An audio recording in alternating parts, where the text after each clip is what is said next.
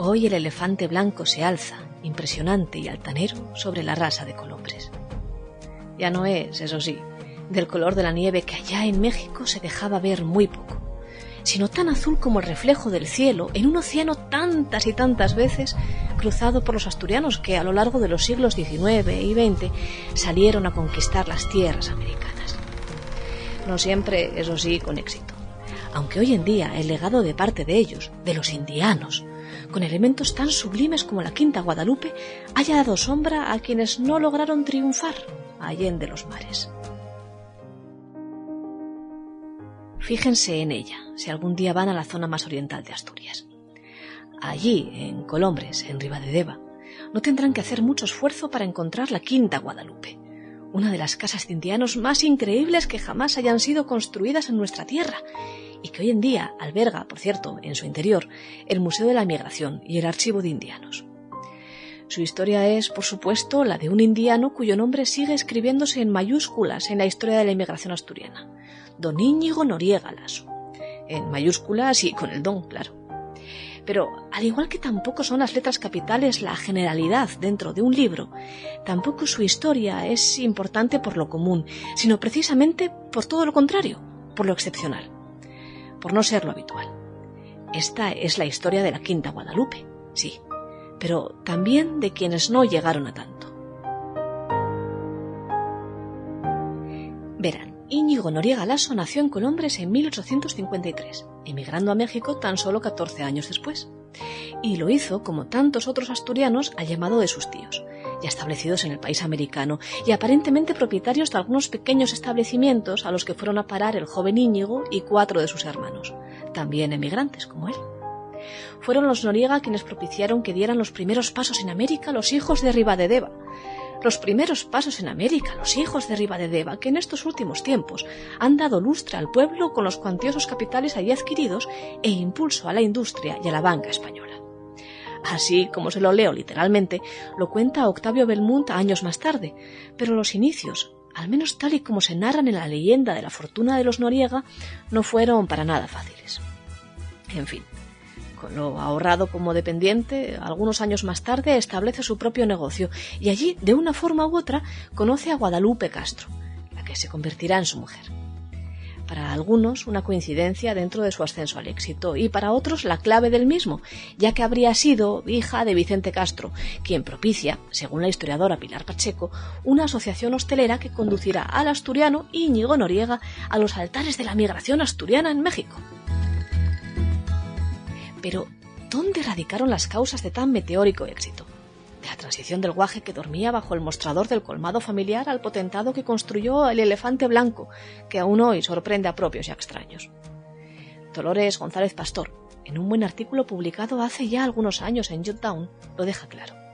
Sin arrebatar, eso sí, sin arrebatar el negocio a nadie, ni heredando las gestiones de otros, pero teniendo la suficiente visión como para generar riqueza de donde no había nada. De la hostelería, el asturiano dio el salto a la desecación y reparación de terrenos baldíos, como el lago del Chalco, de donde salieron innumerables tierras para el cultivo, o la potenciación de la fábrica de hilados y tejidos pintados de algodón abierta en el DF en 1884, a la que Noriega llegaría a dotar con millones de pesos de inversión y miles de puestos de trabajo. Pero si hay un episodio destacado en el ascenso al poder de Íñigo Noriega, ese se escribe con nombres y con apellidos.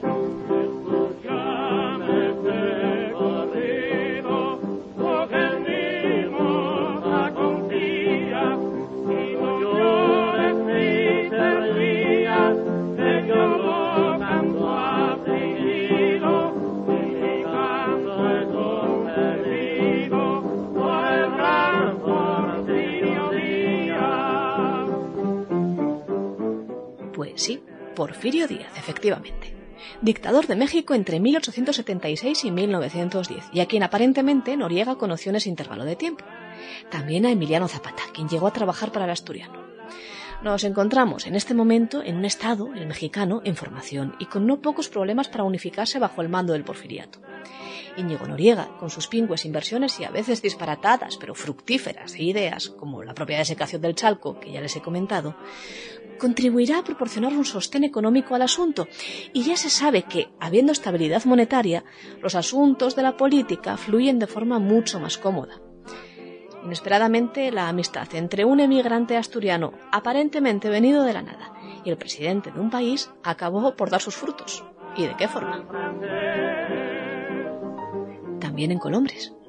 Allí, según nos cuenta el Progreso de Asturias del año 1902, prepara Íñigo Noriega Lasso la dotación a su tierra natal de una fábrica de tejidos que propicie empleo y estabilidad también a Asturias. Y como no todo es solidaridad, también ultima los preparativos para elegir la Quinta Guadalupe, un regalo para su adorada esposa, que, sin embargo, morirá de forma prematura en 1904. Noriega se queda solo, y la Quinta Guadalupe echa al cierre, antes incluso de abrirse. Pocas veces, aunque alguna que otra, se pasa al hacendado por Colombres. Y el resto del tiempo está imbuido en los dimes y diretes de la convulsa política mexicana, que por cierto, no siempre le fue bien. En todas partes la gente levantaba. Allá en Chihuahua, Parral y la boquilla. No más de verlo el gobierno se espantaba y se nombraba el general Francisco Villa tras la revolución de Pancho Villa, Noriega se queda sin sus tierras. Pero no vuelve a Asturias, al igual que tampoco vino Porfirio Díaz tras su exilio, a pesar de que, en un giro de la historia, bien podría haber acabado en Colombres. Cuentan que Noriega le ofreció la quinta Guadalupe para vivir tras su marcha de México. Allí, en México, morirá Noriega, ya en 1920, y Porfirio Díaz en París. A miles de kilómetros de su hacedor, también el elefante blanco sufre la soledad del olvido y el final de una vida que nunca había llegado a arrancar tras sus suntuosos muros. Pero la historia de la emigración no siempre ha sido tan épica como la que se narra en la historia de Íñigo Noriega. También hubo miserias dentro de ella que no dejaron más rastro que alguna breve mención documental como esta del comercio en 1921. Un año después de la muerte de Noriega, se publicaba un suelto titulado El triste error de los que emigran, y que advierte contra quienes se lanzan a vivir el sueño americano sin tomar en cuenta las historias que no salían bien los que conocemos la muy angustiosa situación porque viene atravesando el mundo en general y por lo tanto América también, que es a donde casi exclusivamente se dirigen nuestros emigrantes, tenemos el deber de decirles que por el momento y hasta que no mejore la situación en aquellos países, no debe pensarse en atravesar los mares en busca de una ocupación y un bienestar que seguramente no habrán de encontrar. En las actuales circunstancias no debe dirigirse a América persona alguna de la clase modesta, que no sea solicitada desde allá y que vaya al amparo de familiares o amigos. Del contrario, yendo al azar, como van muchos, corre el grave riesgo de verse allí desamparada y a veces hasta pasar hambre. Quienes acaban de abandonar sus hogares, que aunque modestos, tienen en ellos cubiertas todas sus necesidades. De todas partes de América, a donde van constantemente ciudadanos españoles, recibense a diario dolorosas noticias del lastimoso estado en que se encuentran millares de compatriotas por falta de trabajo, viéndose obligados los representantes de nuestro gobierno a embarcar cuanto número de ellos les es posible, y que con frecuencia están llegando a nuestros puertos en tan deplorable estado como tantos otros miles de hermanos que con pena quedan por allá, por ser materialmente imposible la repatriación de todos ellos. No hubo forma, y cada vez hay menos recuerdo.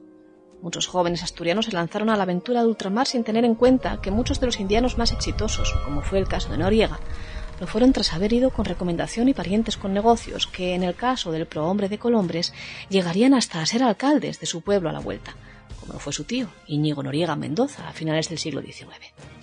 Es decir, con una base económica previa que también favorecía la inversión necesaria para llevar a cabo las empresas que conducían al éxito. Sin embargo, no pocas publicaciones potenciaban el afán de aventura. Nuestros emigrantes hacen política internacional a favor de la patria que realizó el descubrimiento, dijo en 1926 Benito Castillo, en el prólogo de El aporte de los indianos a la instrucción pública y al progreso en general de España y su historia, una obra que partía con el desideratum de acabar con la leyenda negra formada por los que aspiran a suplantar en América la influencia que le corresponde a España por su historia y por su posición geográfica entre ambos continentes, nuevo y viejo, para dar paso natural a las ideas. Hoy, frente a la imagen gloriosa del archivo de indianos en Colombres, en Deva, visita muy recomendada para recordar también el pasado de aquellos a los que les fue bien, que los hubo. Se alza también, sin embargo, la mirada perdida de la madre del emigrante frente a las aguas del Cantábrico que bañan Gijón.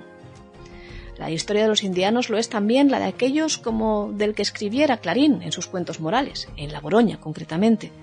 Un indiano frustrado, de los que van y vuelven al poco sin dinero, medio aldeanos y medio señoritos, y que tardan poco en sumirse de nuevo en la servidumbre natural del terruño y en tomar la pátina del trabajo que suda sobre la gleba.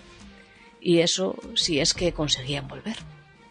En fin, la noche y el día, el frío y el calor lo bueno y lo malo, lo blanco y lo negro. Todo en conjunto, mezclado, es lo que conforma, a fin de cuentas, la realidad.